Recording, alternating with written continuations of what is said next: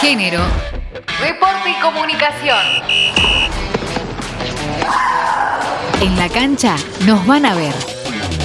Se viene la sexta edición de los Juegos para Panamericanos Lima 2019 desde el 23 de agosto al 1 de septiembre, donde competirán 1.890 deportistas de 31 países en las siguientes 17 disciplinas. Para atletismo, para badminton, básquet en silla de ruedas, bochea, para ciclismo, fútbol 5 para ciegos, fútbol PC, golbal, judo, levantamiento de pesas, para natación, rugby en silla de ruedas, para taekwondo, tenis de mesa adaptado, tenis en silla de ruedas, para tiro y bola y sentado. Los mismos servirán de clasificación para los Juegos Paralímpicos 2020.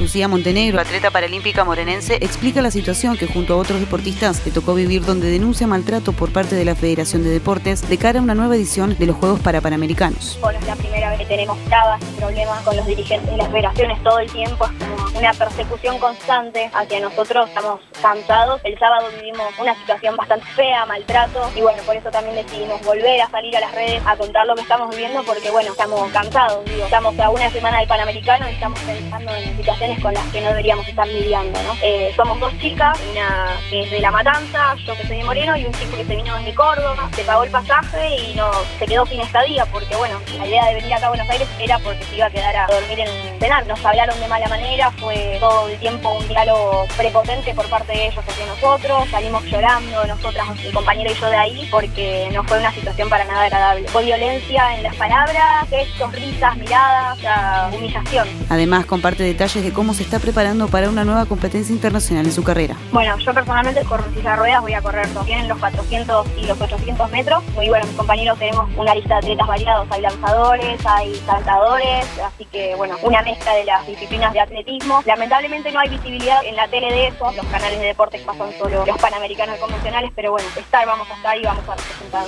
a la Argentina de la mejor manera.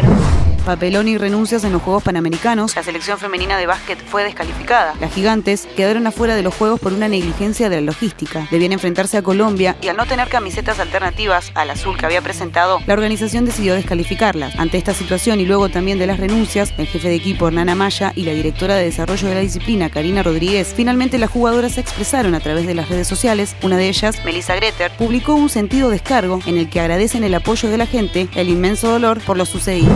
Stephanie Frappart será la primera mujer en dirigir la Supercopa de Europa masculina. La árbitra francesa hará historia en el fútbol tras ser designada por la UEFA para impartir justicia en la final de la Supercopa de Europa entre el Liverpool y el Chelsea, que se disputará el próximo 14 de agosto en Estambul.